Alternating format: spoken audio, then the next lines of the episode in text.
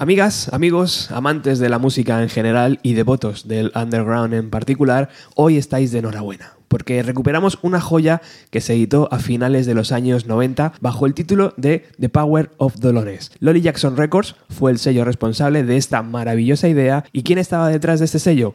Dover. Con ellos arrancamos.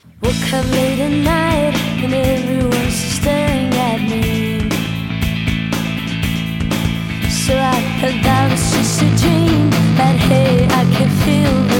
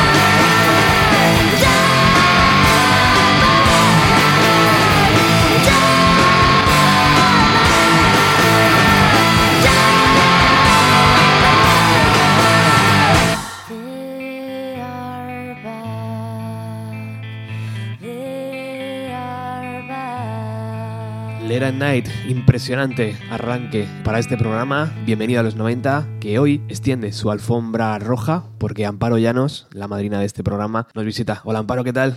Pues muy bien, feliz año a todos, feliz año a ti. Feliz año, A felices todas. Reyes, felices todos. Sí.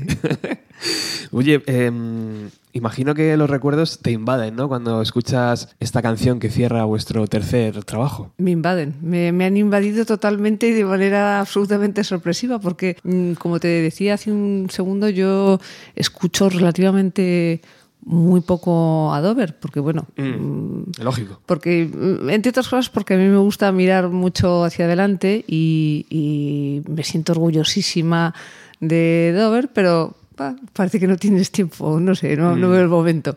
Claro. Y, y entonces me ha transportado totalmente a aquel momento increíble que fue, bueno, pues después de todo el éxito del Devil Came to Me, el hacer un disco como, como el Era Night, del que estábamos orgullosísimos, el de repente empezar a, a viajar al extranjero, a tocar, a grabar, a, a muchísimas cosas, la verdad.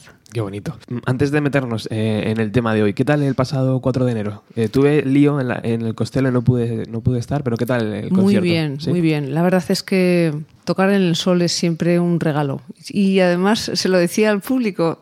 Siempre cuando nos subimos al escenario, eh, siempre pienso, Ay, ¿será la última vez? Porque nunca sabes, ¿no? Es verdad. Y gracias a Dios siempre hay otra vez. y es maravilloso. Nos divertimos muchísimo. Fue una noche estupenda. Qué guay. He citado a Amparo en nuestros estudios porque se acaban de cumplir 20 años de un disco recopilatorio que sirvió como presentación del sello Lolly Jackson Records. Vamos a intentar explicar de forma sencilla y, y lo más clara que podamos cómo Dover llega a crear un sello discográfico y con ello decide apoyar a un montón de bandas eh, de sonido underground o de la escena underground. Claro, para eso tenemos que irnos al final de la gira del Devil Came to Me, que como es lógico, una vez que acaba la gira, tú te sientas con tu sello discográfico y empiezas a trabajar o a preparar lo que es el siguiente LP. La repercusión del segundo disco de Dover no es novedad, cambió todo en España en los 90, se convierte en un fenómeno increíble y cuando imagino que os planteáis hacer un nuevo disco, veis que, no hay entendimiento con, con vuestro actual sello en ese momento y ahí se abren varias opciones, ¿no? Imagino. Sí. Al final se decide firmar por EMI, pero imagino que habría muchas cartas sobre la mesa, ¿no? ¿Cómo, cómo decidís cuál es la correcta? Pues había muchísimas cartas sobre la mesa y como nosotros somos un, eh, o éramos eh, en Dover muy particulares, sobre todo Cristina y yo, pues lo que más eh, contaba al final para nosotros era el contacto de piel con, con las personas que iban a, a ser responsables de nuestra carrera musical. Eh, de una manera muy, muy primaria, muy sencilla nos, nos caen bien o no nos caen bien, nos, nos dan buena onda o no nos dan buena onda. Y había muchísimas ofertas, bueno, mm, vamos, hubo, hubo un mes y medio en el que estábamos todo el día yéndonos a París y a Londres, que era donde estaban los jefazos de esas eh, compañías, nos llevaban eh, para que conociéramos al jefe de internacional, al, al director supremo, al tal. Y al final fue, eh, firmamos con el sello eh, firmamos con, con EMI porque eh, su el presidente que había en aquel momento en, en EMI eh, nos cayó muy bien, nos parecía muy majete y nos cayó muy bien.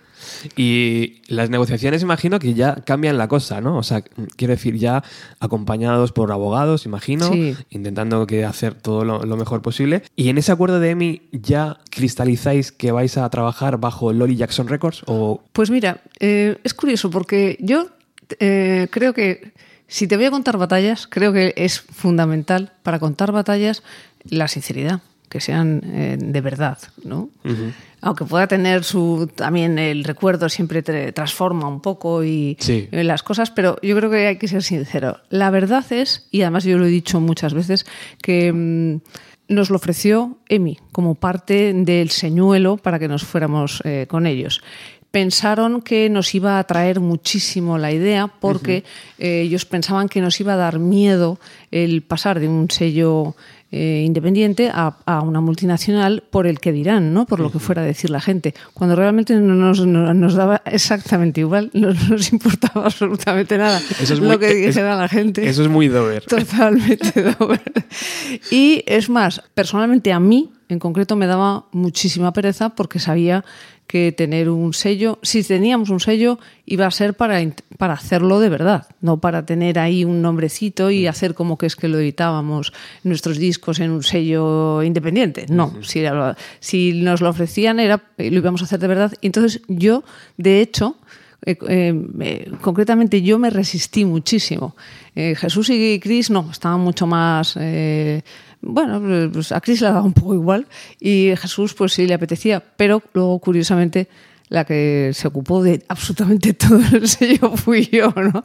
Y por eso era por lo que me daba pereza. Pero una vez que, una vez que firmamos con EMI, que eso fue parte del, del deal, pues y lo que yo sí que quería es que fuera de verdad, que, que- que lo usáramos de verdad para, para editar. Más que nuestra música, la música de, de grupos que estaban empezando y que no habían tenido hasta ese momento la suerte que habíamos tenido nosotros. Y es, eh, ¿teníais total libertad para decidir incluir en el catálogo o no incluir en el catálogo algo? ¿Sí? Absoluta libertad. ¿Tenía que pasar por EMI primero Mm, para mm, luego mm. llegar a Lori no, Jackson Records? No, no, porque eso sí, eh, la única condición que yo ponía era eh, eh, por encima de otras condiciones como las condiciones económicas, eh, el dinero que nos daba EMI para gestionar el sello y todo eso, lo- lo- para mí lo más importante era que pudiéramos hacer y deshacer con el sello exactamente de la misma manera que podíamos hacer y deshacer con Dover. Nadie nos podía decir creativamente ni media palabra, porque es que si no, además, si no, es, para mí es imposible, y para Chris también, ¿eh? era imposible crear o era imposible eh, que, que tuviera forma de verdad el sello, tenía que ser que reflejara lo que, lo que a nosotros nos gustaba, lo que creíamos que era interesante y no lo que creyera que es Emi, lo que creía que era interesante que lo sacaran ellos. Desde fuera parece mucho trabajo. Quiero decir, eh, vale, tú conoces bandas, amigas que durante la época donde de, de tocar eh, conoces o de ensayar conoces, pero eh, una cosa es conocer y otra cosa es lanzarles un LP. O sea, es mucho trabajo, parece desde fuera, ¿no? Desde fuera y desde dentro. Es, es- es totalmente como parece. Es muchísimo trabajo y además, pues nosotros eh, teníamos Claro. eh, inexperiencia absoluta. Veníamos de un sello eh, como era Subterfuge, que, que tiene mucha experiencia y que entonces ya la tenía. Y en cambio nosotros teníamos inexperiencia absoluta y lo sabíamos. Mm, y fue muchísimo trabajo. Yo recuerdo los años del sello como, además de, de- componer, de las giras que hacíamos por el extranjero, de las giras de España, de, de todo, además de la promoción de los discos, además había que ocuparse de un montón de cosas, eh, porque los grupos, si vas a editar eh, un, un disco a un grupo, Claro. tienes que hacerlo con la mayor seriedad del mundo, porque para ellos es muy importante, es lo más importante en ese momento y te lo tienes que tomar muy, muy en serio. Entonces había muchas cosas que, pues, eh, de promo, vídeos para hacer a los grupos, eh, dónde grababan, en qué momento, los presupuestos, ay, que se me acaba el dinero. Yo decía que sí a todo lo que me pedían los grupos económicamente y luego de repente se acababa la pasta. En fin, que era mucho trabajo. Oye, Late at Night se graba eh, durante los primeros meses del 99 en Seattle. ¿Ese también fue un acuerdo previo de decir, vale, vamos con EMI, pero el disco tiene que grabarse aquí y con este productor o en este estudio o... No, lo que nosotros habíamos acordado con, con Emi era un presupuesto de grabación que era, era, aquellos eran unos años buenísimos para la música, Había sobre todo si tenías éxito y había- efectivamente había pasta. Y entonces teníamos un presupuesto de grabación muy bueno y nos podíamos permitir esos lujos que hacemos los grupos después de es lo primero que hace un grupo después de tener mucho éxito ahora me voy a grabar con un productor extranjero al extranjero y, a- y ala Pero era lo que había que hacer. Todo el mundo que había visto vuestro ascenso era lógico, ¿no? Que, que- que en vuestras influencias mus- musicales estaba esa ciudad y estaba esas bandas presentes. Entonces, ¿por qué no grabar en Seattle, no? Sí, tiene, te- tiene siempre una parte de capricho, de, de cómo te lo puedes permitir. Pues, ala, pues eh, que para mí está bien porque creo que hacer música rock o música pop es jugar, básicamente. Es maravilloso, es jugar. Y tiene que ser así, además, un juego. Entonces, pues parte del juego es, ay, pues venga, nos vamos a siete en dos meses. Vale, a grabar con Barrett Jones, que grabó el primer disco de, de los Foo Fighters, ¿no? Pues, eh, y, que, y que grabó singles a Nirvana, de hecho. Sí. Y, y entonces eso es lo que hicimos.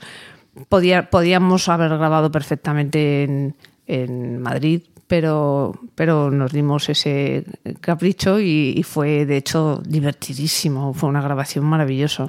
Y ese capricho imagino que también suma en el disco, ¿no? O sea, se nota de, alguna forma que mm, no, ya no solo por la producción o por la masterización, sino por el propio grupo, ¿no? Los, los cuatro integrantes estar allí, no sé. Sí. eh, Sí, sí, se nota seguro. Eh, Claro. eh, estás además, tiene de bueno marcharte a grabar ah, fuera, lejos de tu casa, el hecho de que estás muy, muy concentrado en el estudio. Porque, bueno, pues es- pasas allí horas y luego ya pues te vas al hotel o lo que sea, pero está toda la vida, se hace mucho en el estudio. Y además grabamos en un estudio maravilloso que estaba eh, en un acantilado al lado del mar. Es un estudio que está hecho dentro de la roca. y mm, de una pared así rocosa y, y, bueno no había nada alrededor nada más que cuatro casitas y mar y aquello era eh, increíble nos tirábamos allí horas y, yo creo que, que, se nota además mmm, Barrett Jones nos era es, es un hombre que, que que en aquel momento era muy, muy grunge y nos entendía perfectamente ese concepto que teníamos nosotros, que éramos, yo creo que prácticamente los únicos que tenían ese volumen de guitarras. Ahora cuando estaba escuchando Late at Night es curioso. Se oye la guitarra por encima de todo, tapa mm. todo. Es, hasta demasiado. Que ya pasó en el, en el Devil Me, es sí. todo guitarra, es un, es un océano de guitarras y de voz. Y, y, entonces a él le parecía todo eso genial. Y venga, coples, y venga tal. Y entonces se nota ese, ese, ese espíritu de de, de, pues eso, de excitación absoluta que teníamos en aquel momento, de, de, no dar crédito a todo lo que estaba, todo lo que había pasado, a lo que estaba pasando, y de estar disfrutando muchísimo. ¿Qué se siente al estar en, estos estudios, en los Robert Land Studios? Eh, ¿Qué se siente al estar en, Seattle durante unos meses? Pues fue. Mmm, Seattle es curioso porque es una ciudad, yo hace mucho que no estoy, no sé si habrá cambiado. Entonces era una ciudad con un ambiente muy joven, con un ambiente a la vez muy muy, muy tranquilo, muy relajado. La gente es súper relajada y con música por todos lados. Con, con era, era, la ciudad de, en aquel momento, ¿no? Era increíble. Era, había esa energía que hay de vez en cuando en sitios cuando se produce un, un fenómeno musical tan fuerte, ¿no? Y se notaba por todos lados y nosotros lo notábamos, lo, lo absorbíamos. Y fuimos además en mayo junio, creo. Llegamos en abril, abril, mayo hasta mediados de junio. Uh -huh. Y hacía un tiempo fantástico. Dejó de llover a las dos semanas más o menos de llegar nosotros, o un poco menos. Porque eso sí, cuando llueve, llueve allí sin parar. ¿no? Dicen que por eso es por lo que los grupos claro. les dedican tanto a la música allí, ¿no? porque te tienes que meter en casa y dale a tocar pero, pero se puso a hacer un tiempo maravilloso y, y era, era una inspiración continua estar, eh, estar en el estudio, estar mm, por la calle, salir con ir a conciertos con Barrett, te presentaba pues yo que sé, a, a gente de, de, Soundgarden. Eh, al día siguiente a, te presentaba a Cristina, era, se había hecho muy amiga de, del cantante de los Poisis. Uh -huh. y, y, bueno, pues, pues quedar con, con, él y con sus amigos, en fin, fue, muy, fue increíble. Un sueño hecho realidad. Todo. Sí, totalmente. Claro. ¿Y había presiones desde Madrid? O, bueno, o desde la, la sede de EMI de decir, a ver, es el tercer disco eh, necesitamos que sea muy radiable o necesitamos que sea... ¿Sentíais esa presión de no. decir Devil Came to Me después? Uf, ¿no? Era como... No. ¿No? Eh, a mí me parece increíble que consiguiéramos, cuando lo pienso, cuando miro atrás, me parece increíble que consiguiéramos, eh, para empezar, Chris y yo, no tener presión a la hora de componer canciones, no tener presión autoimpuesta. Uh -huh. Es decir, después de haber compuesto Serenade y Devil Came to Me y Lolly Jackson, ¿cómo haces para seguir componiendo canciones sin acojonarte, ¿no? sin pensar, no puedo, no, mejor que eso no me va a salir? no Pues no, la verdad es que por algún extraño motivo, esa confianza ciega que teníamos en nosotras mismas, no teníamos eh, esa presión y fueron saliendo canciones en DJ, eh, Cherry Lee, uh -huh. la otra, la otra, la otra. Y, y Emi sabían perfectamente dónde se habían metido. Sabían que, que la manera, que si querían a un grupo como nosotros, tenía que ser a base de dejarnos hacer lo que quisiéramos para empezar porque lo ponía en el contrato en, en, varios momentos distintos, en varias cláusulas. Para mí eso era lo más importante que tenía que tener el contrato, porque, porque sabía que si no, no íbamos a poder funcionar. Con, con una R de, diciendo, oye, pero es que esto, oye, pero no, eso no podía ser. De hecho, cuando volvimos con el disco, ellos ni siquiera fueron allí a escucharlo. Volvimos con el máster, lo escucharon y dijimos, el primer single es este, DJ. Se quedaron así, se dieron una especie de suspiro y dijeron, vale, vale, pues nada, se lo mandamos a las radios. Y, y así fue, fue el primer single. Después el siguiente fue eh, Cherry, Lee. Cherry Lee, que yo creo que funcionó más a nivel de radiofórmulas mm. que que DJ, pero DJ era para nosotros una salida estupenda y nos apetecía muchísimo que fuera así. La contestación, ¿no? A, al- Sí. a la era Devil Came to Me. ¿no? Lógicamente. Sí. Oye, Barrett Jones, este productor, a ver, él, él era amigo de Dave Grohl, él sigue siendo amigo de Dave Grohl, había trabajado, como bien dices, con Nirvana. Imagino que al margen de grabar en esos tiempos muertos, pues esas conversaciones sal- saldrían, ¿no? El, el fenómeno grunge y el fenómeno Seattle. Imagino que también alguna, alguna conversación, ¿no? Eh, off the record Sí. se- hubo. Sí, sí, nos contaba un montón de eh, un montón de anécdotas, nos contaba cosas pues desde el momento en el que le llamó Dave Grohl, cuando, cuando Dave Grohl se, se mudó de Washington a Seattle para tocar en Nirvana y él, que era amigo íntimo suyo, pues eh, le dijo 20 y se fue también con él Ya ves. cuando entró Dave en Nirvana, ¿no? Y entonces vio todo el proceso de cómo iba, cómo iba creciendo Nirvana y, y luego trabajó con, con Nirvana como, como técnico de escenario de batería de Dave Grohl. Se ocupaba de la batería de Dave Grohl. Y pues contó un millón de historias, eh, pues nos contaba cosas, eh, ponía para ir a Courtney Love, como era todo el mundo en aquel momento, eh, como que era ella la Yoko Ono. La mala. Sí, la mala de la película, cuando yo no creo que fuera así en absoluto. Yo tampoco. Claro, es, es- es- siempre, siempre es la mala, es siempre la mujer. La muy mala, pero eh, y contaba muchas cosas. Contó, mm, a mí me contó mm, varias veces, mm, casi con lágrimas en los ojos, que yo decía, pero hombre, tío, pero cómo se te ocurre que él tenía un grupo que se llamaba Churn, eh, que quiere decir así como retorcer, Churn. Pues no estaba mal su grupo, pero tampoco va que debe engañar. Ya. Tampoco era la bomba, lo había hecho en. De hecho, era él solo y eh, con músicos. Dave Grohl le ofreció entrar en, a tocar la guitarra en los Foo Fighters, pero en ese momento él estaba arrancando con Churn y dijo que no. Y claro, se había dado de cabezazos el hombre luego muchísimas veces, de una manera como muy, muy estoica, muy de, bueno, pues es lo que hice y tenía que haber dicho que sí, pero dije que no, pero yo pensaba, pues tenía que haber dicho que sí, criatura, alma de cántaro.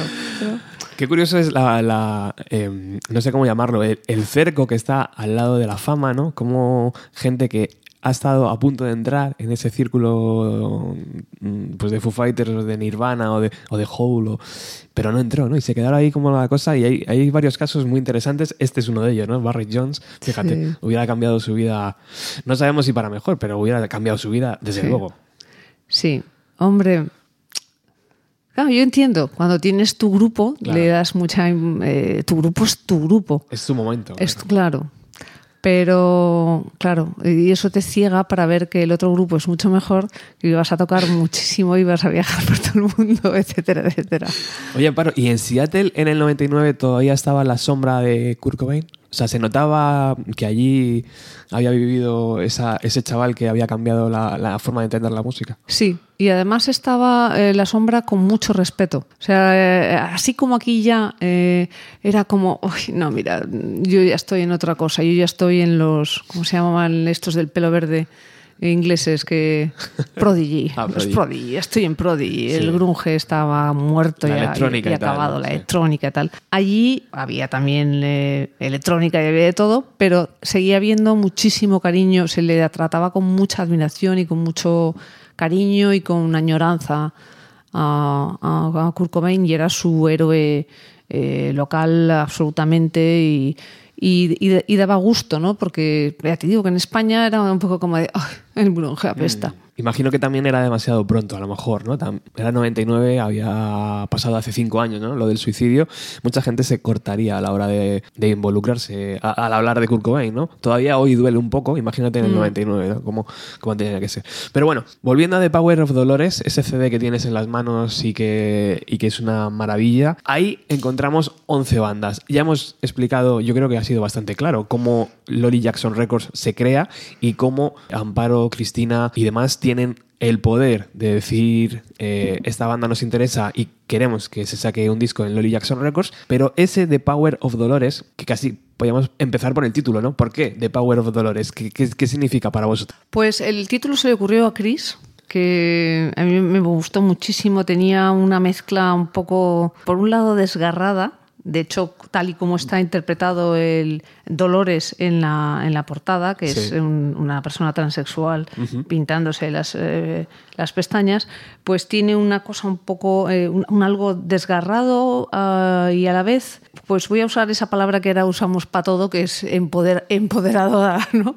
Nos sentíamos, eh, sentíamos que mm, era, era como una especie de representación de, de nosotros y en concreto de nosotras, del- de, cómo estábamos viviendo el- la fama, el estar en la boca de todo el mundo, eh, que todo el mundo opinara de ti, pero como en el fondo sabíamos eh, de alguna forma cuál era nuestro poder, ¿no? Cuál era nuestra cuáles eran nuestras armas y nuestra confianza, ¿no?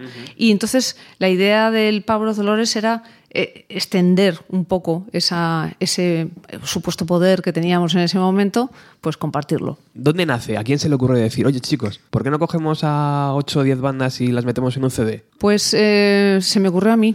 Está mal decirlo, porque claro, no hay nadie más para decir, no, no, se me ocurrió a mí, pero eh, se me ocurrió a mí porque era- me parecía que era como la manera más eh, fácil de arrancar, sin todavía no teníamos claro eh, a quién sacar un disco entero, ¿no? Y entonces, eh, pues, pues vamos a empezar con un recopilatorio y, así podemos hacer unos conciertos con, con los grupos del recopilatorio y ver qué y ver qué onda y, y ver un poco a quién sería me- mejor para editar el primer disco. ¿Y cómo se plantea? ¿Cómo se desarrolla? Eh, ¿Los grupos traen los temas? ¿Se les graba desde cero?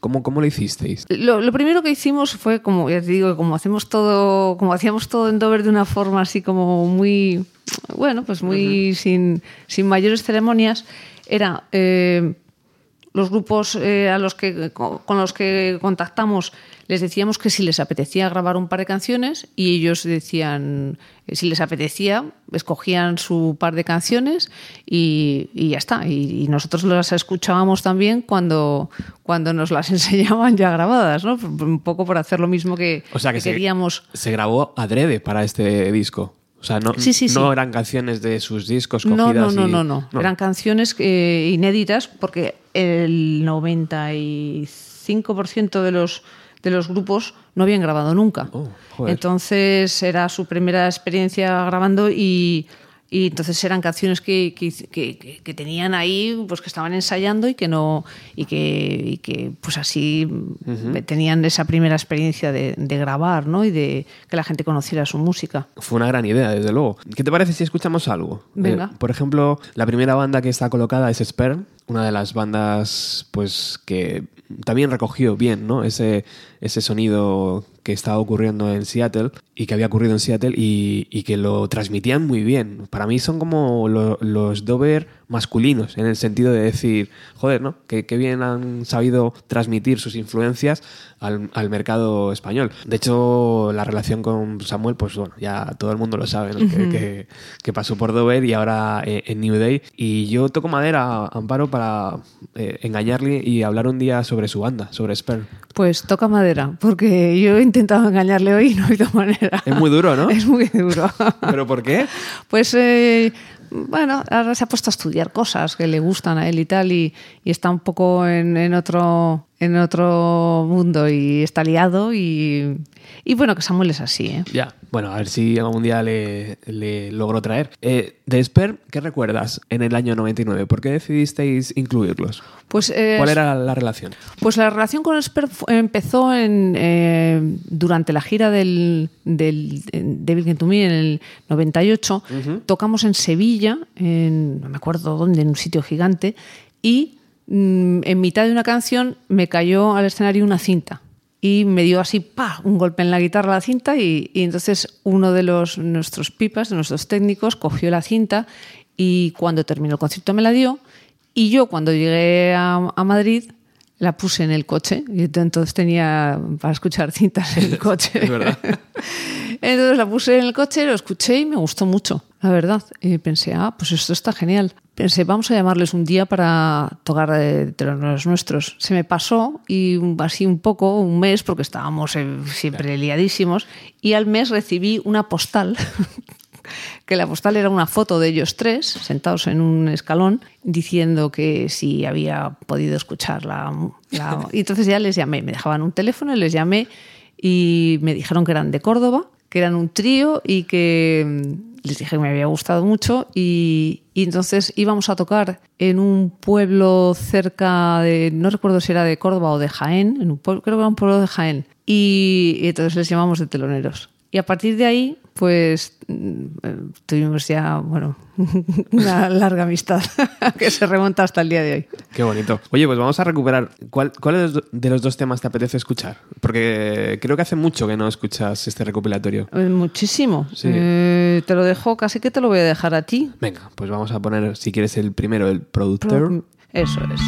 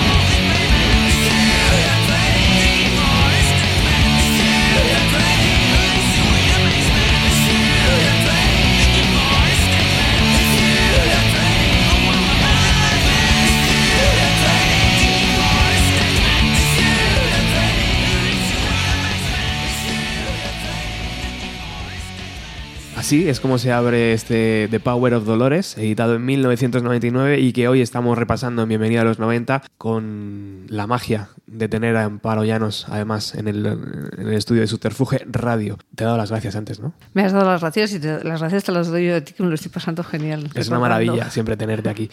Sperm sacó, si no recuerdo mal, si no me corriges, Amparo, dos discos. Sí. Dos discos, bajo el sello de Lolly Jackson Records. Y un poco lo que hablábamos antes, ¿no? Eh, parece que en el 99, 2000, 2001, 2002, la industria como que estaba otra cosa, ¿no? Y- Sí, en y a lo España mejor- seguro. A lo mejor no tuvieron la, el impacto, ¿no? Que, que se quería. Sí, en España seguro. Y, y además es curioso porque nosotros eh, en Dover tuvimos muchísimo éxito de una forma arrolladora y además un- fue un, un éxito que se que, que duró en el tiempo mm, bastante, mu- bastantes años, la verdad, muchos años, cantando en inglés, pero curiosamente eh, se cerró la compuerta después de nosotros. Eh, fue como la industria se puso a... No, se han colado los Dover cantando en inglés, pero no se cuela ni un solo grupo más.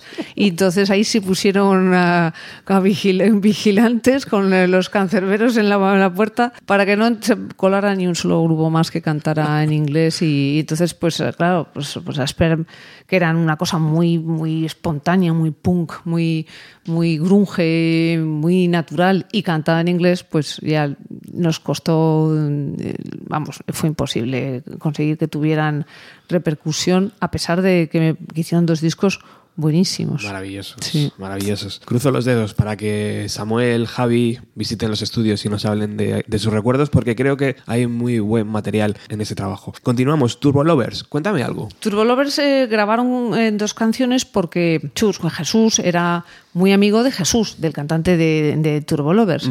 Y es un hombre adorable, con un carácter maravilloso y venía siempre a todos nuestros conciertos desde el año 93. Y, y entonces, pues, eh, nos gustaba mucho el, el grupo y dijimos, venga, pues les, les grabamos. Entonces era, era como el grupo que venía de parte de, de Jesús y, estábamos, eh, ya te digo, encantados de, de- de poder grabarlos y mm, les habíamos visto un montón de veces en, en directo, ellos a nosotros, en fin, que era una cosa como muy familiar. Imagino que una vez que se inicia Lolly Jackson Records y ven que la gente editáis a bandas nuevas, el buzón de sugerencias se llena, ¿no? Con Sí. cintas, con CDs, con postales, como me decías antes.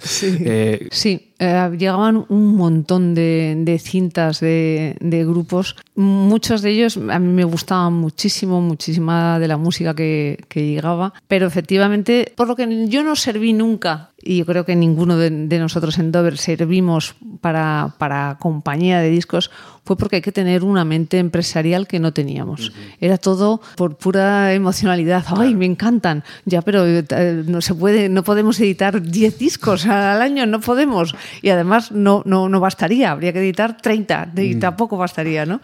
Entonces, mm, por- no, no, no servíamos. Se, se tenía que quedar eh, muchísima de la música que llegaba afuera y, y a mí realmente me desgarraba, me daba pena, horrible no, no poder editar a los fulanos, a las menganas. Claro. Eh, en el Pablo Dolores eh, faltan chicas. Mm, Vamos, pero por todos los lados. Es lo primero que es lo primero que, que- que yo vi años después, ¿no? Al, al volver a, a verlo, salvo eh, la bajista de los Goblins, no hay ni una sola chica más. Y sí es cierto que, que no teníamos acceso, no, no conocíamos a- en los locales donde nosotros ensayamos, por ejemplo, pues eran, eran todo tíos, menos Cristina y yo, ¿no? Era una época en la que todavía no había tantos grupos y tantas chicas tocando en grupos. Para mi gusto es lo que le falla al Pablo Dolores, que, Eso, no, ha, hay, que no hay chicas. eso ha cambiado un poco, pero no tanto, ¿no, Amparo? O sea, ha cambiado, sí, ha cambiado, pero no tanto. No tanto de decir. No.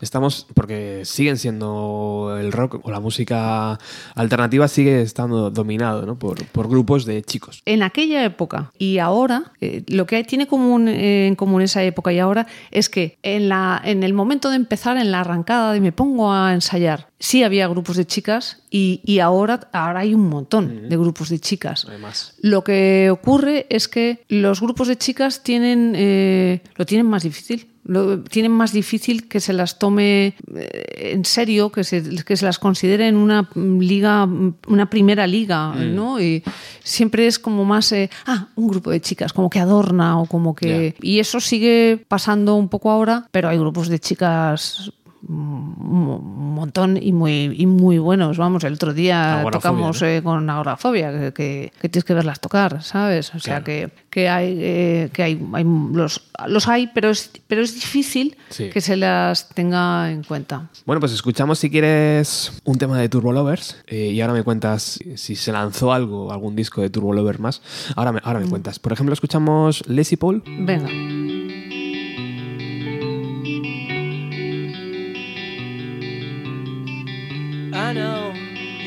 You funny thing. I know there is a solution. I know you don't believe in me, but I care.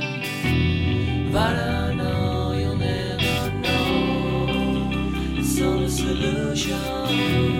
Only know when I'm unsure. You always think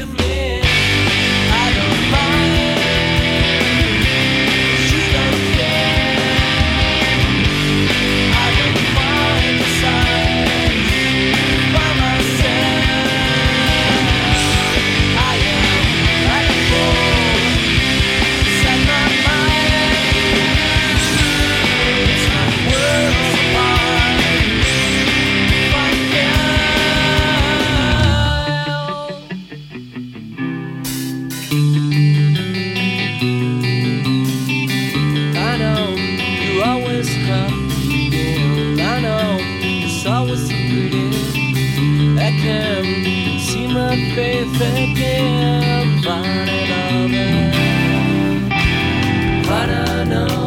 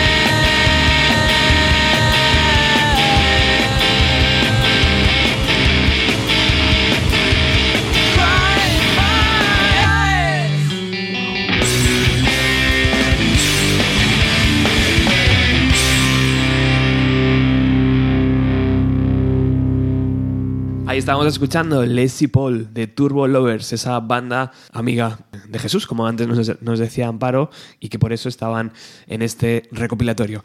¿Se llegó a editar algún disco de Turbo Lovers, Amparo? No. Nosotros no, pero ellos editaron Ellos discos, siguieron. tuvieron sí una carrera larga. Bueno, vamos con los siguientes. Glue Birne, que creo que, que hay una bonita historia, ¿no? En, eh, de los locales de ensayo. Sí, sí, sí. Eh, Glubirne eh, fue el único grupo con el que nosotros en, en Dover compartimos local. En los primerísimos años de Dover compartíamos un local en, el- en los locales de, en el trastero, que era como se llamaban los locales de, de Ernesto, que era el jefe del el dueño de los locales. Sí. Y compartíamos en el piso de arriba un, un local de ensayo y teníamos unas peloteras brutales, porque bueno, trabajábamos los dos grupos y ellos estudiaban, trabajaban y nosotros eh, trabajábamos todos y entonces nos peleábamos salvajemente por los fines de semana. Y no había manera, terminamos un día a gritos, a que te pego, que te arreo, que te... Y nos marchamos. Nosotros mm, hicimos un esfuerzo ahí y tal y nos fuimos a un local, eran unos locales que estaban bien de precio, nos fuimos a un local nosotros solos y eh, luego ya con, con todo esto pues pasó todo lo del débil, ay, ay, ay, hay que ver y con los Blue pues prácticamente ni nos cruzábamos y un día estábamos ensayando para, el, para irnos a grabar el Late at Night y les escuché una canción y dije, uy, la verdad es que a mí los Blue me encantan, macho son más punkis y más bestias que otro poco. Y, les es- y me puse a escucharlos. Eh, estaban ensayando, escuché dos o tres canciones y entonces llamé. Oye, que soy Amparo. Abrieron la puerta, pusieron cara de circunstancias. Nada, que mira, que os dejo el teléfono de Ángeles, que es la persona de- que, que lleva nuestro sello, que se ocupa de todo, por si queréis llamarla, vamos a hacer un recuperatorio y si os apetece, os grabamos un par de canciones. Y pues nada, les grabamos y a partir de ese momento tan amigos.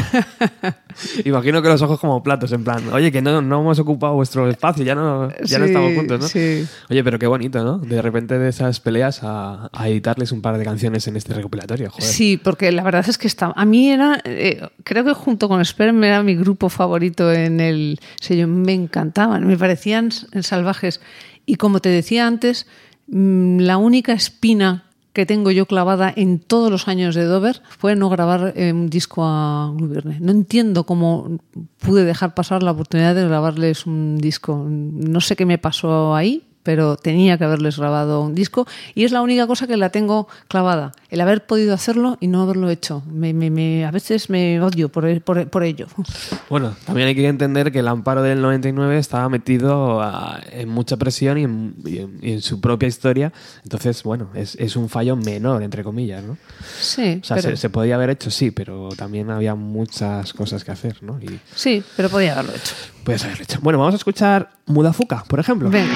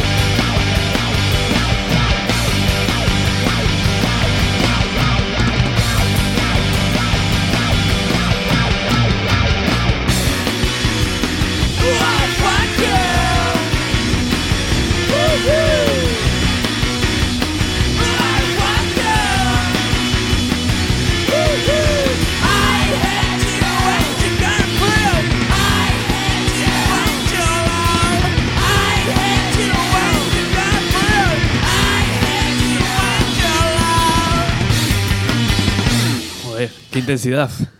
Ya te digo, además al grano. Qué maravilla. Un minuto 46 segundos, pero no le sobra nada, vamos, a este Mudafuka de Glubirne. Tremenda banda. ¿Y qué, qué pasó con ellos después? ¿Te acuerdas de... ¿Editaron alguna canción más con algún sello? No, no, editaron más. De hecho, creo que se, el grupo se, se disolvió pues a los dos años, una cosa así.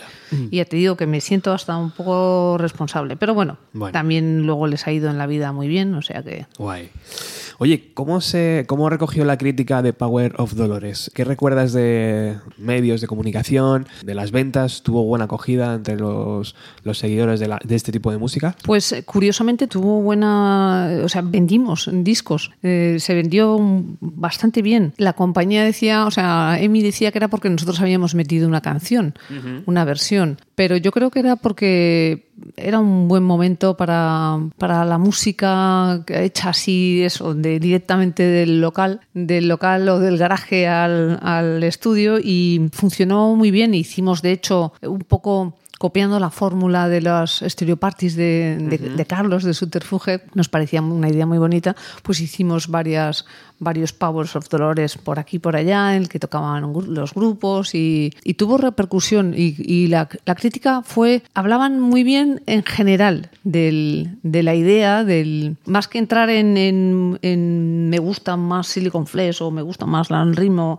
eh, la crítica hablaba en general de la idea del disco, les hacía gracia. Hombre, era muy generoso por parte de un artista que había logrado estar en lo más alto de las listas de ventas, coger tiempo, quitarse de, su propio tiempo y dedicárselo a esto, ¿no? A estas bandas. Era muy generoso. Pero si te das cuenta, tiene un punto, si te fijas bien, tiene un punto egoísta, que era lo que tenía, porque nosotros pensábamos que mm, a nosotros no nos venía bien estar solos. Ahí, en el risco, arriba, en el, la cumbre, peladita, nosotros solos, cantando en inglés, con las guitarras altísimas, tal, y nada más que nosotros.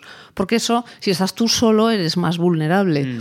Si hay una escena, si hay grupos que cantan en inglés y que hacen una música que pues un poco acorde con lo que tú haces, siempre es mejor estar dentro de una escena que estar tú solo ahí como un bicho raro, que en el fondo es lo que, lo que luego hizo la, la crítica y la industria, es decir, que Dover había sido una excepción rarísima y bueno, una anomalía absoluta y que eso no iba a volver a pasar, pero vamos, ni de coña. Y eso siempre pensamos que nos venía bien. Igual que Chris y yo pensábamos que ser las únicas mujeres que tuvieran éxito en el rock tampoco nos venía bien, que nos venía mucho mejor. Yo lo sigo pensando, que siempre es mejor que haya muchas, que, que estés tú sola. Te, te puede parecer que hay que ver que bien, porque así te hace, tienes toda la atención de todos los hombres alrededor tuyo, pero no, es una trampa. Es mucho mejor estar dentro de una escena. Me parece muy, muy interesante ese comentario. Oye, los siguientes, Landry, también un par de temas eh, cantados en inglés. Sí.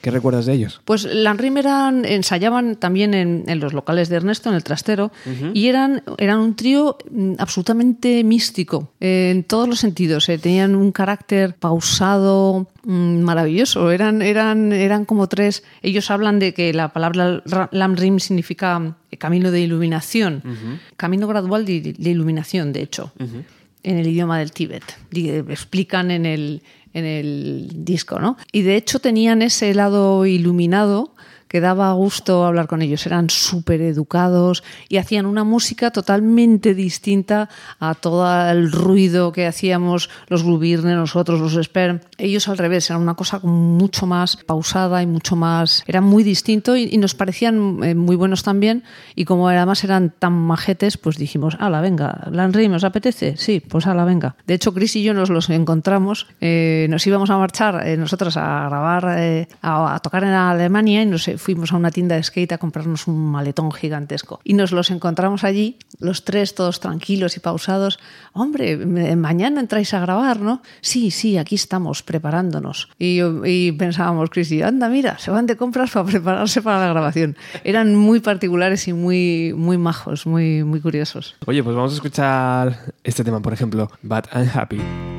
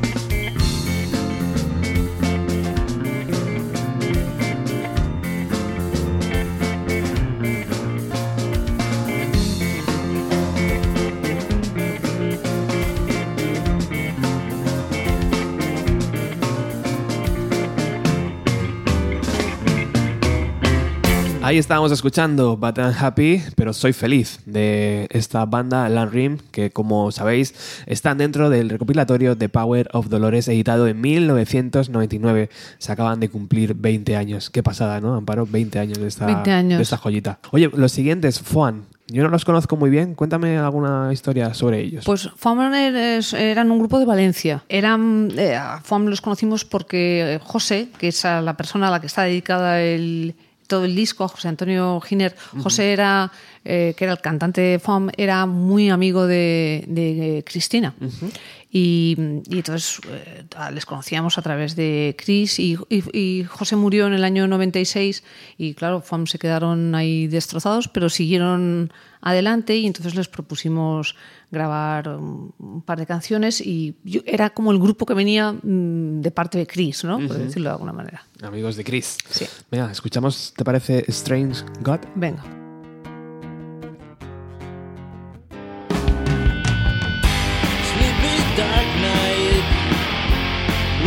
Best dream get from my mind. Midnight come for me Just take me to your place I'm gonna free you. And I feel like the strange God Stay beside you on your floor. I can do it So like him down to me. And I feel like the strange God Fire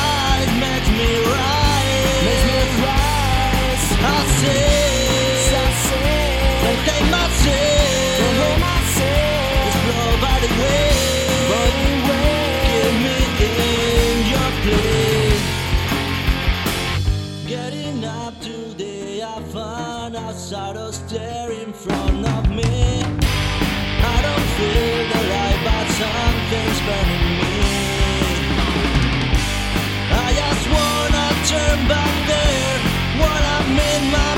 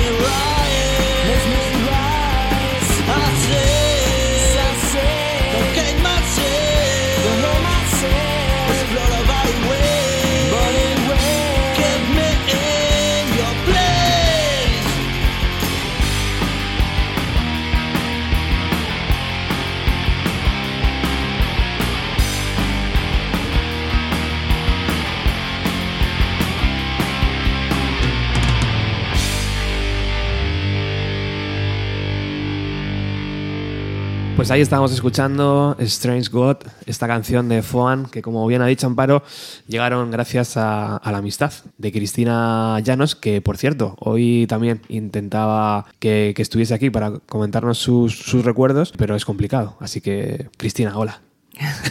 Algún- Algún día vendrás. Cristina está retirada del mundo del ruido. Hace bien. Estamos ya casi en el Ecuador de- del disco, en las pistas 11 y 12, según veo aquí, una banda llamada Goblins. Los Goblins eran de Córdoba también, compartían locales, eh, ensayaban en los mismos locales donde ensayaban Sperm. Claro. Y entonces llegamos a ellos por Sperm. Eh, porque les, eh, les pidieron y les rogaron a los Sperm que les pasaran nuestro contacto para tocar con nosotros. ¿eh? De hecho, no, no, una, esto fue después, pero cuando eh, Sperm empezó a telonearnos, los Goblins querían también y les pidieron, por favor, por favor, dadnos el teléfono de Amparo, por favor, por favor. Y Samuel dice que él no quería, que lo quería solo, que lo quería solamente para los Sperm, pero que al final, pues venga, pues dijeron que sí.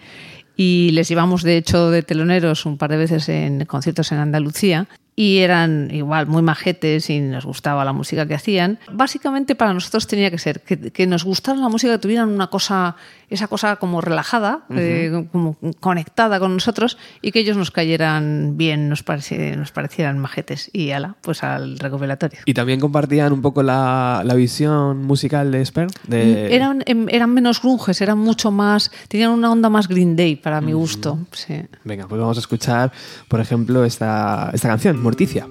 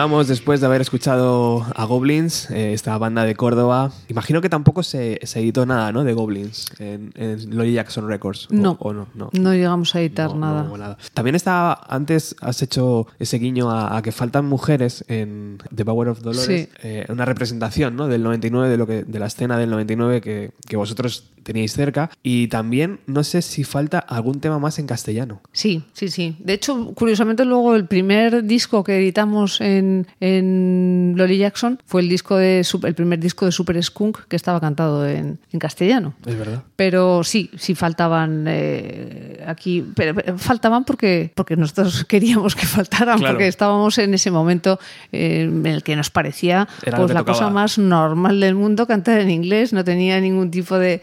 Y pensábamos, bueno, ya han cantado mucho en castellano y ya cantarán. Y así fue, de hecho. Ya te digo.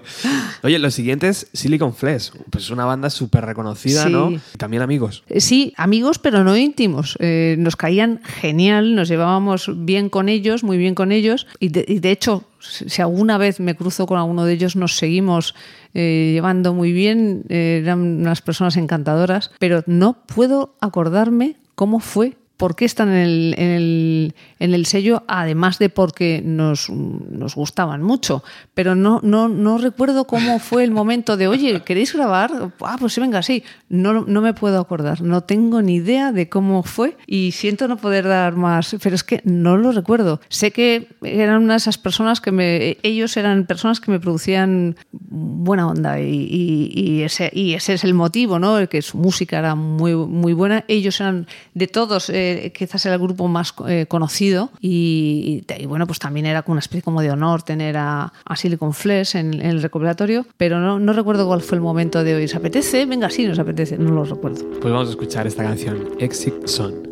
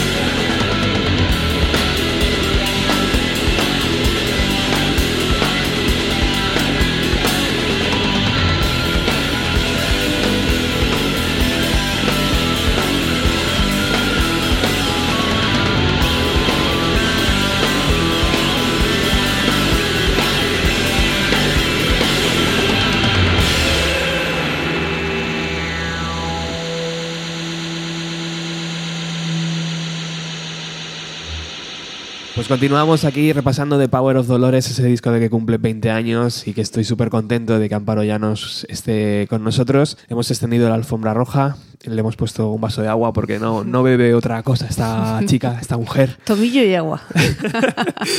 Y seguimos, seguimos con una banda que si antes hablábamos de que faltaba a, a lo mejor algún tema más en castellano, aquí encontramos el primero y único, creo, ¿no? Viendo la lista, sí, que es de la banda Monoceros. Cuéntanos. eh, Pues Monoceros eran, eh, habían sido hasta prácticamente empezar a, hasta entrar a grabar el Power of Dolores, habían sido eh, los Butterfly Pilots, se llamaban. Ajá. Y cantaban en inglés. Ensayaban justo enfrente nuestro y eran tan bestias como nosotros ensayándonos. Ensayábamos todos con un volumen que yo no sé los cantantes, yo no sé Cristina y el cantante de Monoceros cómo hacían para, para Es verdad. escucharse. Ellos, de hecho, ensayaban con los amplis tan altos que se ponían tapones en los oídos, subían los amplis a tope y se ponían tapones en los oídos para ensayar.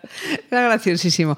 Y nosotros ensayábamos a un volumen que recuerdo que Samuel, Samuel decía que cuando venías caminando por, el, por los descampados hasta llegar al polígono empe- empezabas a oír un... que eran los dobles ensayando el Devil que tuve. Éramos unos- unas bestias pardas. Entonces, pues teníamos esa cosa en común, esa bestialidad de, ala, a ver quién se va a quedar sordo antes. Y entonces, pues un día de estos que salíamos sudando como pollos de ensayar, tíos, ¿queréis grabar? Venga, sí, venga, pues ala. ¿Y qué pasa que ya no cantáis inglés? Eh, No, no, vamos a ver si así conseguimos que nos hagan más caso. Y bueno, pues nada, hicieron, se cambiaron el nombre y se pusieron a cantar en español. ¿Hay algo que el volumen te da que el no volumen no te da? Quiero decir, cuando más subes, cuanto más cruje, cuanto más... eh, ¿cómo, ¿Cómo funciona eso? Pues para hacer música rock hay un momento efectivamente de volumen y de crujimiento, que es el momento en el que la guitarra, el ampli, eh, o sea, el bajo y la batería a todo volumen de repente se convierten, eh, si el grupo está bien empastado, se convierte en, en una masa mm, que deja de ser informe y, es una masa uniforme, que es el- la que entra así, te entra por el pecho.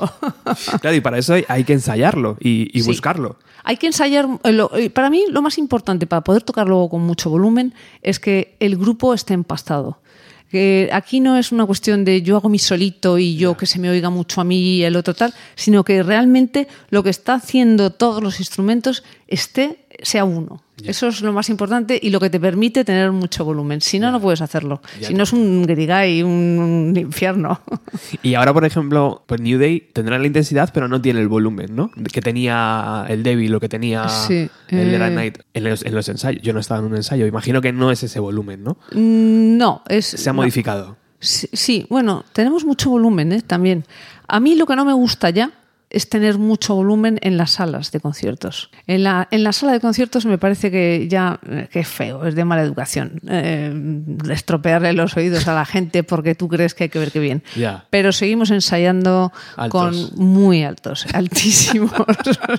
¿También con tapones o no? Eh, Como los monoceros. No, no, no, no. ¿No? Yo no he ensayado con tapones nunca. Ah, nunca. Y, curiosamente no me he quedado sorda. No tengo pitidos ni cosas esas que tienen los músicos. Bueno, pues vamos a recuperar esa canción titulada Vamos.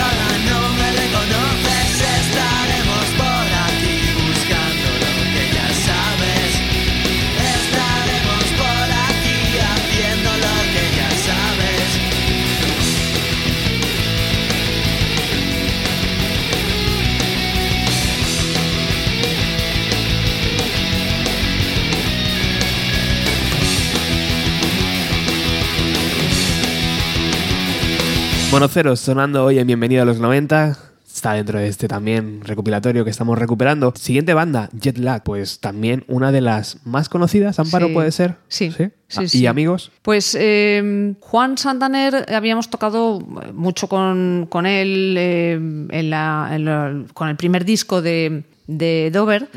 Ellos, eh, eh, Juan Santaner tocaba en, entonces tenía un grupo que se llamaban Los Vancouvers y compartimos varias veces escenario y tampoco me puedo acordar cómo ni por qué llegaron al recopilatorio. No, no sé si fui yo la que les llamé y les dije, oye, que, que os apetece grabar, o si ellos se enteraron y me dijeron, no, no, no, no me puedo acordar, la verdad. A lo mejor Chris, no. Tampoco. ¿no? Pudiera ser, pero sí, pudiera ser. No, La verdad es que ya, ya lo ves, Ya no ves. pasan los años en, en balde, se me olvidan las cosas. Por eso, por eso hay que recuperarlo ahora. De vez en cuando, sí, sí, es verdad. Imagínate. Es verdad. Es verdad, es que es, es maravilloso. Venga, pues si quieres, ¿qué canción escogemos? ¿Thins, por ejemplo? Venga.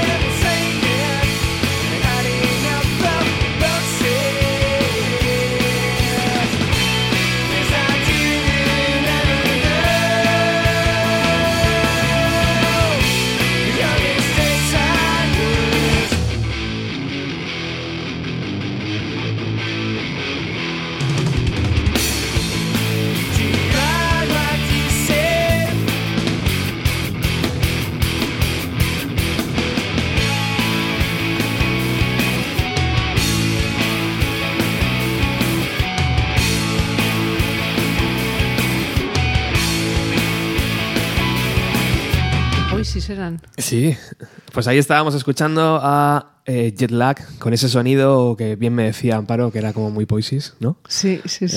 Esa, esa voz tan, tan melódica, ¿verdad? Sí, ese power pop. Y tan, tan bonita. Antes eh, me ha dicho Amparo que la- su discográfica EMI pensó que The Power of Dolores se, se vendió muy bien porque había una canción de Dover, que era la mejor banda en ese momento en nuestra industria underground o alternativa, no sé cómo llamarlo, y era una versión de la banda REM. ¿Por qué decidisteis incluir The One I Love? Pues no nos apetecía que fuera una canción inédita para no, para no llevarnos el protagonismo, porque el protagonismo tenía que ser de los grupos. Pero a la vez queríamos meter una mm, canción porque sabíamos que podía animar un poco a, a comprar el, el CD o a despertar curiosidad, ¿no? Entonces hicimos la versión de REM porque era un grupo que, bueno, pues que nos, nos- a mí me habían gustado mucho y fue por eso, la verdad, porque no- era una canción que nos gustaba. No, no le dimos muchas vueltas porque pensábamos que, que, no, que nuestra canción no era lo importante en absoluto y entonces queríamos que fuera una cosita así como Un regalo. una propina, sí. ¿Y se grabó en Seattle? No, esta canción se grabó No, aquí, Se Madrid. grabó aquí también en el mismo estudio en el que grabaron el resto de los grupos y, y igual la grabamos en nada en una tarde de la manera más sin darle ni media vuelta, esa es la verdad, porque ya te digo, porque el protagonismo era el de los del resto de los grupos.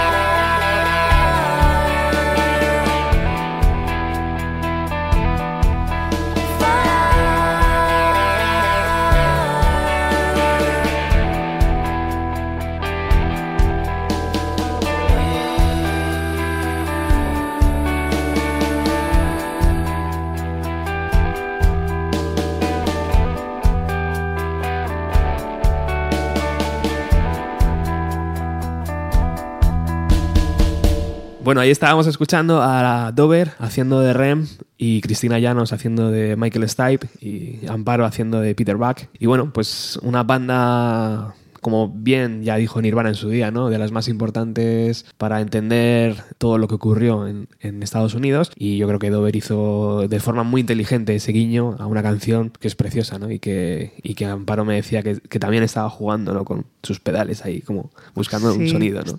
Sí, estaba emocionada con el delay, el descubrimiento del delay. Estamos llegando al final del programa. Nos quedan un par de bandas y vamos a cerrar con New Day, por supuesto. No podía ser de otra forma. Pero antes de llegar a New Day, hablamos de No Wonder. También tienen un par de temas aquí en el recopilatorio. ¿Y No Wonder eran amigos o cómo, Pues, cómo llegaron? Exactamente amigos eh, no eran. Les conocíamos mucho porque eran un grupo que eran conocidos en, en Malasaña, porque tenían miembros de, pues de, de Sex Museum y de grupos así. Y, No lo sabía. Sí, el, y el primer concierto que, que hicimos en, en Madrid, el primer concierto en el que toqué yo como guitarrista de Dover, porque había habido dos o tres conciertos antes en los que yo no había tocado, la- todavía no estaba en Dover.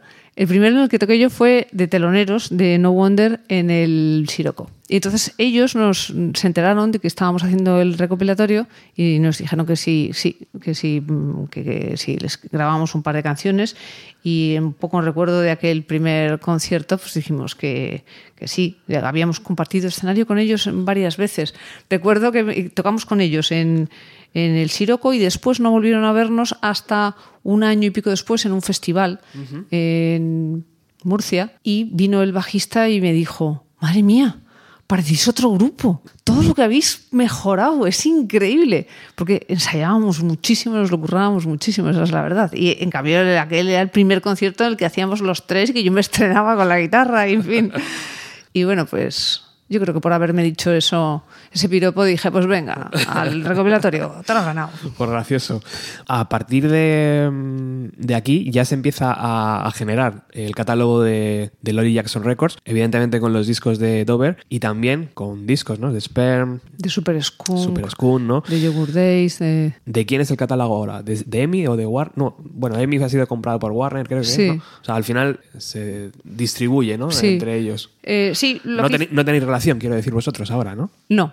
Eh, lo que hicimos es que, de hecho, este, bueno, eh, Warner, que fue el que compró a EMI, no sabe ni que este No disco existe. Y de hecho, pues eh, hubo artistas, grupos del, del recopilatorio que a lo largo de los años me pidieron los derechos de sus canciones para poder hacer con ellos los- lo que quisieran Claro. los derechos editoriales y los y, y yo pues por supuesto sin- incluso sin decírselo a nadie se lo di para que hicieran con ellos lo que quisieran porque porque en ese mar que son las multinacionales pues fíjate tú si te tienes que poner a pedir permiso no quizás Ya. no debería decirlo mañana me va a llamar alguien pero como no voy a decir de quiénes son los grupos a los que Claro. les las- sus, les libré sus canciones pues para que hicieran con ellos lo que quisieran las colgaran en Spotify hicieran lo que les diera la gana no pero bueno pues que sí que la gracia de esto es que, que, que los grupos no se sintieran en absoluto Claro. aprisionados Si hubiera existido un Dover antes de Dover y hubiera hecho un recopilatorio como este de Power of Dolores, Dover hubiera estado ahí. O sea, quiero decir, ¿qué, qué hubiera sentido Dover eh, de decir, joder, esta banda que ha triunfado y de repente decide grabarnos un par de canciones? Pues hubiera sido, no sé,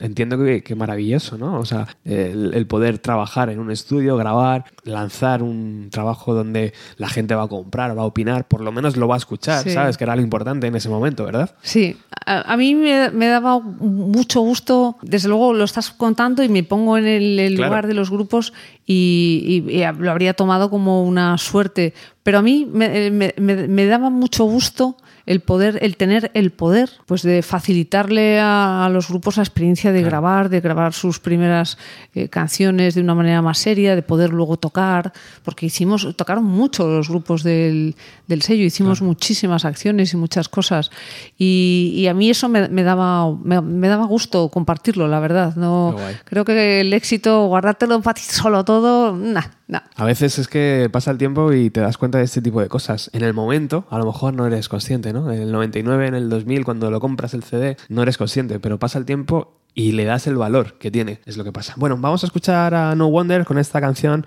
All the Things You Wanted.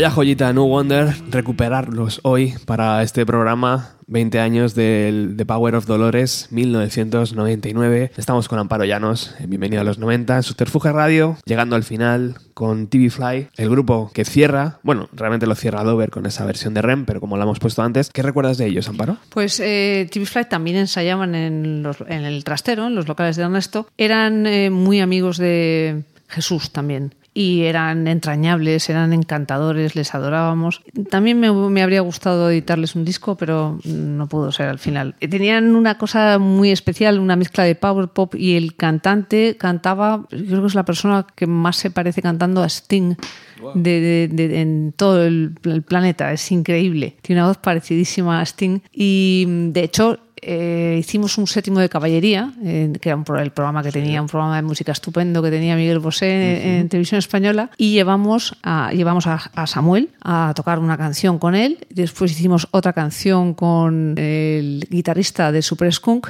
y otra canción con el cantante de, de TV Fly. Y el, eh, bueno, de Miguel Bosé es- es- eh, se quedó encantado. Nos dijo, vaya colección de locos que me habéis traído.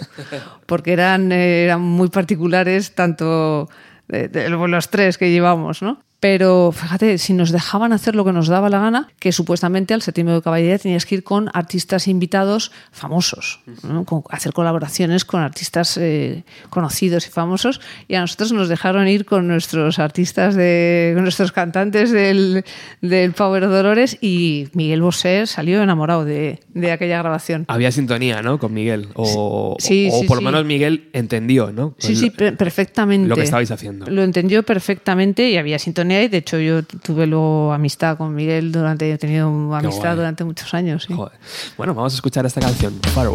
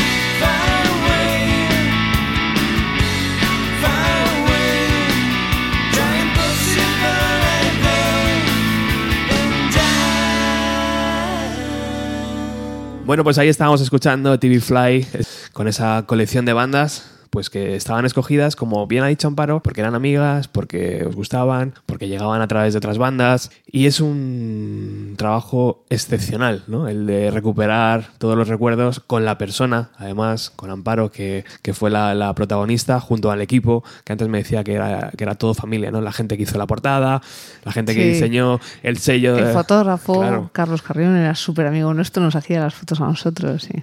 Por cierto, ¿quién diseñó el logotipo de Lolly Jackson Records? Lo hizo, eh, pues creo que lo hizo eh, Javi, Javi Moreno, que fue el que hizo el... Es brutal, ¿eh? sí, está súper guay. Sí, eh, fue el, el diseñador que, que hizo la portada del Pablo Dolores y que hizo el- la portada también y todo el diseño del Late at Night. Ah, y guay. Javi Moreno era el novio de una hermana mía, o sea, todo en familia.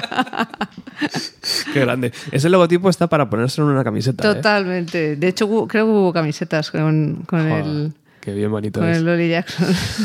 Bueno, pues llegamos y como hemos dicho antes, nos despedimos con una canción de, de New Day. Eh, cuéntanos un poco cómo está New Day ahora, Amparo. ¿Estáis, ¿Vais a tocar el otro día en la, en la Sala del Sol? ¿Cómo, ¿Cómo se plantea la cosa? Pues mira, eh, eh, enero y febrero vamos a hacer conciertos acústicos. Qué guay, qué Porque bonito. sí, y hemos hecho dos o tres en, en el otoño y se nos ha quitado la pereza, porque siempre nos daba como pereza lo del acústico. Lo tenemos muy ensayado y muy bonito. Y, y parece que es como más operativo, ¿no? Para en, en España, en el invierno crudo y duro de las rebajas, pues los acústicos están muy bien porque se puedes hacerlo en un centro cultural, en una biblioteca, en una eh, salita de no sé qué. No hace falta alquilar una sala, vender no sé cuántos tickets y, y- y queda muy, muy bien. Y yo creo que hay veces que la gente agradece que no le zurres tanto el oído. Así que, pues, ala, en acústico. ¿Y qué hay de esa canción que me dijiste que estaba ahí en proceso? Esa canción nueva que, que salió... Mm. Pues eh, todavía ni se la he enseñado a ¿Ah, sí? Samuel. Oh. Yo he tenido un, un otoño eh, muy tranquilo, porque mi madre murió en septiembre y entonces he estado así como... Vaya. Yo para, para ponerme de verdad a componer y a, y a trabajar necesito estar en, en high spirits. Entonces estoy en ello totalmente, pero me he tomado unos dos meses así de no, de no, de esto salió, sí, cuando, si me sale, si me viene así, oh, ay, Claro. ay, ay, que me entra, que me viene, pues la grabo. pero la, he- la he dejado ahí en barbecho y de hecho no he vuelto a escucharla. La escuché una vez y pensé, y pasó el primer test. eh, que hay un test ahí de, de la, la vuelves a escuchar de unos días y piensas, vaya mierda, esto no sé ni, no tiene ni pies ni cabeza, pues la borras. Y si te pasa el test, y yo creo que ha pasado el test. Ahora, eso que te dije de va a ser con una letra en castellano, eso ya no lo tengo tan claro, ya veremos. Ya no. Así llevo 20 años. Amparo Llanos, primer programa de Bienvenida a los 90 en este 2020. Es un placer abrirte la puerta. Igualmente, muchas gracias. Sabes que eres la, la madrina de, de este programa y Sí. mm, cuando quieras hacemos ese programa de libros y de música. ¿eh? Ah, pues cuando tú quieras. ¿Sí? Uy, uy, uy, uy, uy, Es que qué- sé qué- que- sé que te Qué motiva. apetecible, qué apetecible. Me voy a- me- yo me lo voy a preparar ya y tú cualquier día de sorpresa me llamas y yo ya tengo unos libros ahí musi- musi- musicados y musicables y le damos ahí una vuelta. Gracias, amiga. A ti siempre. Chao. Chao.